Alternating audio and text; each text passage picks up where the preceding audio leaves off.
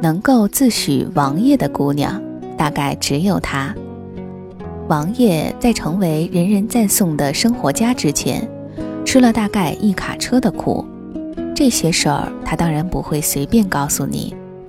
如果现在你能在高档写字楼遇见他，你一定想不到，如今身着短裙，模样光鲜，蹬着高跟鞋，端着咖啡，穿梭在众人回首目光中的他。也有过土得掉渣的十八九岁。王爷说：“我不得不感谢那段让我抬不起头来的回忆，因为它让我现在根本低不下头来。”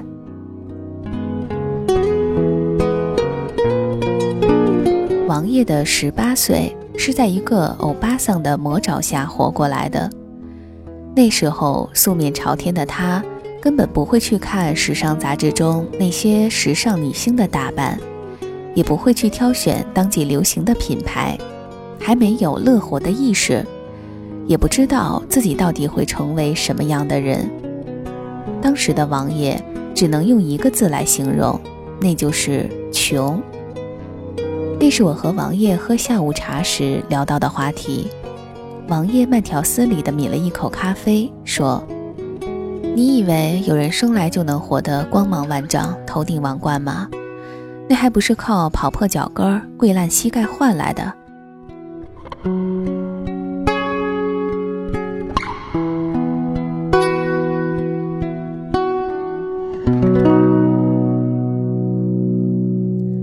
进入大学的王爷，因为得不到家里补贴的生活费，他不得不卖手机卡、做家教，努力拿奖学金。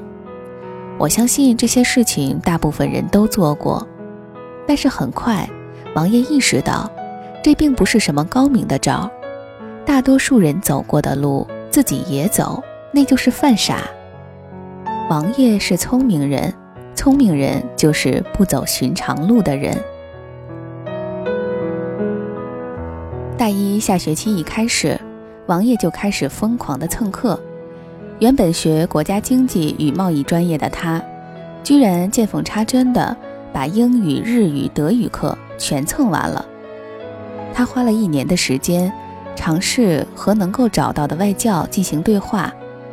大二第一学期结束的时候，王爷已经是能够与四国人进行日常交流的牛人了。那时候，王爷看待一切事物的角度都是不一样的。他的目光只放在金钱上，因为他确实是穷疯了，穿着打扮还保留着乡土气息，走到教室就被一群男生嘲笑。当然，在王爷眼中，所有嘲笑他的人都是肤浅的。他一举拿下最高奖学金，站在讲台上发言的时候，所有的人都鸦雀无声。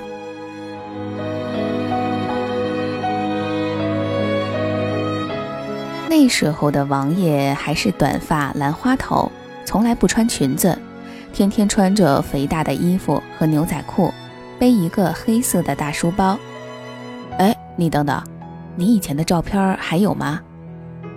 我一边吃着面包，一边跟他说：“喂，谁会把那种黑历史留下来啊？你以为我是你吗？”前一天晚上，王爷还在人人网上翻到我当年杀马特的照片。为此，一到办公室就开始笑。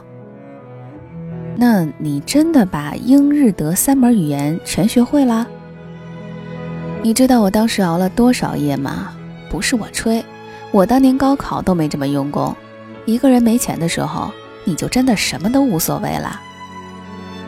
王爷通过外语系的朋友找到了一个中介，当然，王爷的要求很简单。他说：“虽然我是在校生。”但是我可以绝对保证工作时间，关键一点，钱必须多。最后，中介给他找了一家美甲店，而美甲店的老板娘就是那个快满四十岁的日本欧巴桑。从我第一天去面试，他就不断的嫌弃我的穿着，从上到下说了不止五遍。当时我戴的眼镜比现在还大，那死女人就问我是不是高度近视。能不能看见他的脸？我当时就说我是近视，不是瞎子。他还说不穿高跟鞋的女人都不是女人，不懂得打扮的女人都是失败的女人。我当时要不是为了那四千八一个月的工资，我才不会站在那儿让他评头论足呢。王爷深深地吐了一口气。哎，你知道我当时是做什么的吗？做什么？做翻译。哦，我当时特别搞不懂那个日本老女人。她说我要是第二天不按她的要求穿着打扮，干脆就别去了。那我忍了。去之前，中介就跟我说过，这个美甲店老板娘给的钱高。不过在我之前，她已经换过好几个翻译了。王爷为了这份工作，专门跑去商场，花了存款的一半多，给自己购置了一套装备。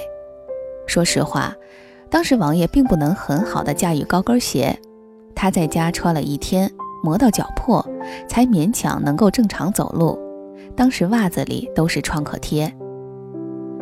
王爷继续说：“我记得第一天去的时候，他就给我下马威。”虽然当时我并不是那么了解日本人，但是他那些话确实是把我吓到了。王爷微微一笑说：“当时欧巴桑就这么说，我请你来，其实翻译的如何不重要，关键是你要把客人真正的意愿告诉我，而给你那么高的工资，主要是为了发泄，你懂吗？”说实话，当他那么直白地告诉我这个理由的时候，我真的打算脱掉高跟鞋走人了，可是我当时已经花了大半的存款，还是听他继续说下去了。他又说：“我这里是要办卡的，虽然你是翻译，但是我给你那么多钱，你也别以为光和我说说话就行。你看见客人就去给我推销会员卡，办得多我给你提成。”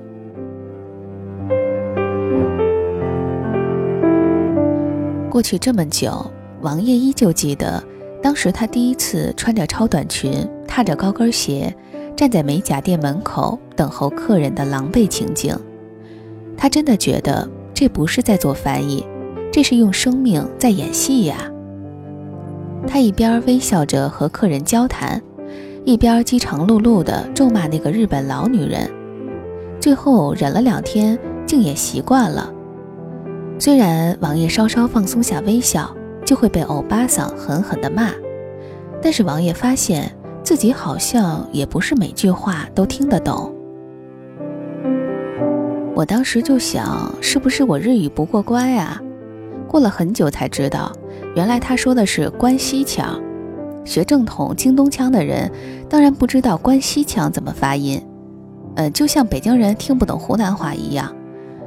后来我想想，其实当时的日子。没有想象中那么难过。我和王爷一同进公司的那年，下班之后，办公室里往往留下的只有我们俩。好多次，我都看见他的领导把那些无关紧要的文件全部丢给他分类。到后来，需要花两三个小时弄好的东西，王爷往往在半个小时之内就做完了。领导一度怀疑王爷偷了懒，但仔细检查，居然也找不到什么错误。当时我就非常纳闷儿，王爷是怎么忍住不发火的？跟我们同批进公司的新人，很快就走掉了一大半，最后也就剩下零星的几个人。有一次，和我一起进来的同伴被发邮件，全公司批评，原因就是他把一个数据写错了位置。那天之后，那个小姑娘就失踪了。半个月后，她用快递寄回了公司配的手机和电脑，还有一封辞职信。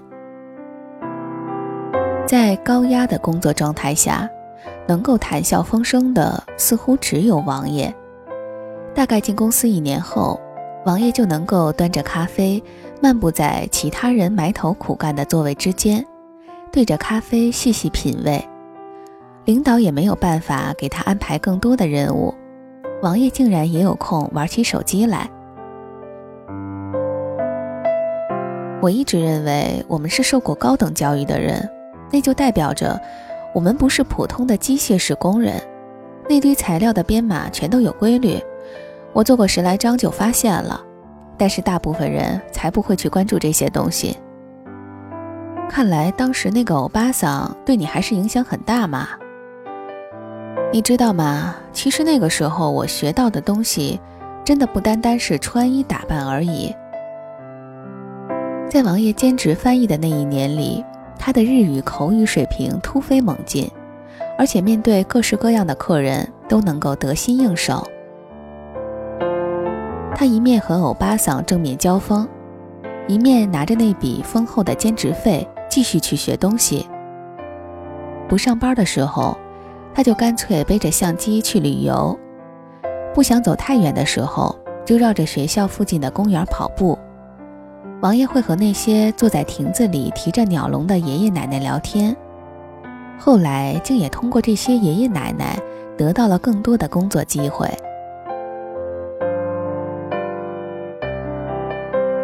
你知道吗？欧巴桑做的最恶毒的事儿，就是拿我的手做实验，我这辈子也忘不了。你的手？是啊，当时他看我太闲，就说店里来了些新人，涂指甲涂不好，我必须让他们轮流试手。你知道那时候我的脸上虽然带着微笑，心里却有多酸楚吗？唉，说出来都没人相信，我的手光是泡的香蕉水。都比那些女孩擦的润肤露要来的多。那你也真够能撑的。我觉得吧，人没有什么事情是做不到的，只要你愿意。我在那儿待了一年，大三的时候就去了一家公关公司实习。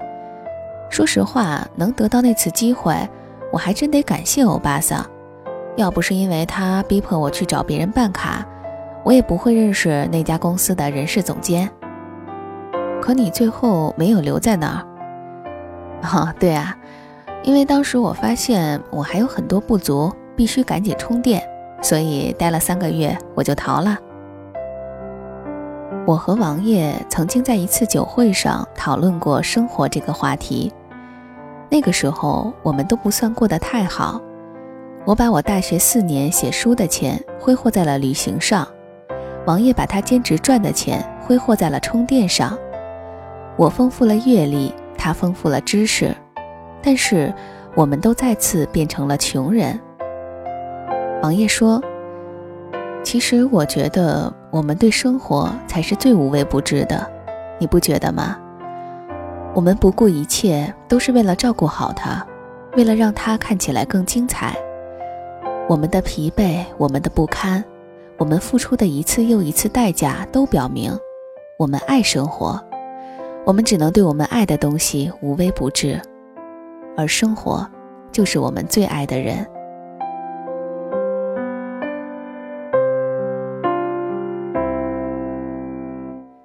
当时我为王爷这句话差点哭了，但王爷转头就举着杯，笑靥如花的找领导敬酒去了。王爷转头的瞬间，没有一丝丝的停留，更没有任何的遗憾和惆怅。他依旧是春风得意，趾高气扬。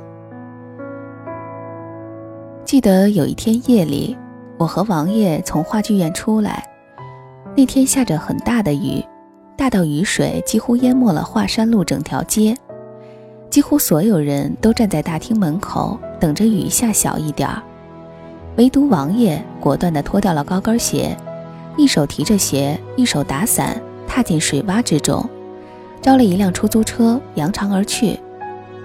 在所有人都惊讶的时候，我收到王爷的短信。他说：“我约了一个英国帅哥在 Skype 上跟我练口语，时间快到了，抱歉，我先回家啦。”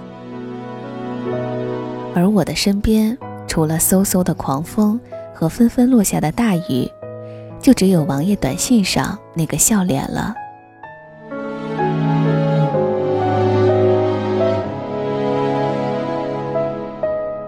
这里是萤火虫日记，大家好，我是蓉蓉。刚刚为大家播出的这个文章呢，来自于作者周鸿祥，相信大家已经很熟悉了，依然是王爷系列。那有的朋友问说，其他的王爷系列的呃文章在哪里可以听到呢？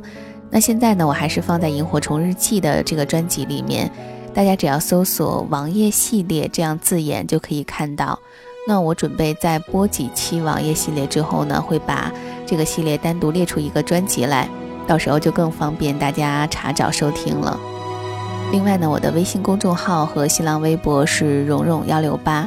最近也是在公众号上一直在回复大家平时给我的一些留言或者是私信的内容，有兴趣的朋友们也可以关注一下。那我们这期萤火虫日记就先到这里了，感谢你的收听和陪伴，祝你晚安，好梦。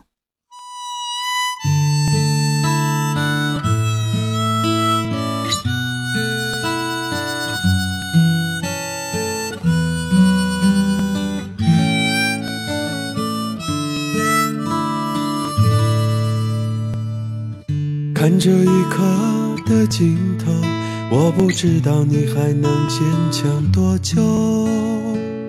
我们相互搀扶，要去走大雾弥漫的路。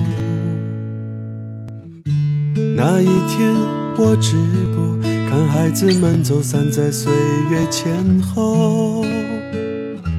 请感谢生活，将幸福与痛苦交让青春遗落，让生命结果。看蝴蝶断翅舞，是繁华里的无助。让勇气残酷，让年少永驻。既然有一世青春，请辉煌，别回。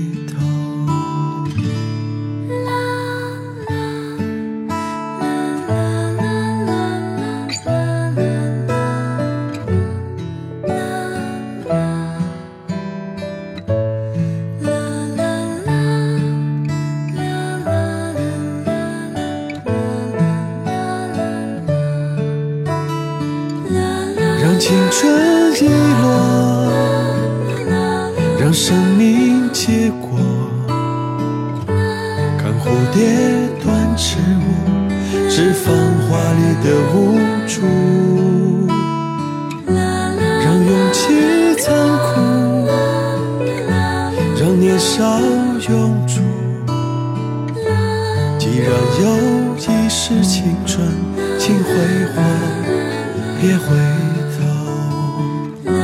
让光阴匆匆，让童话依旧，做顶天的英雄，学低头平凡过，让崇拜自由，让梦想坚固，漫长人生路，总有段一个人。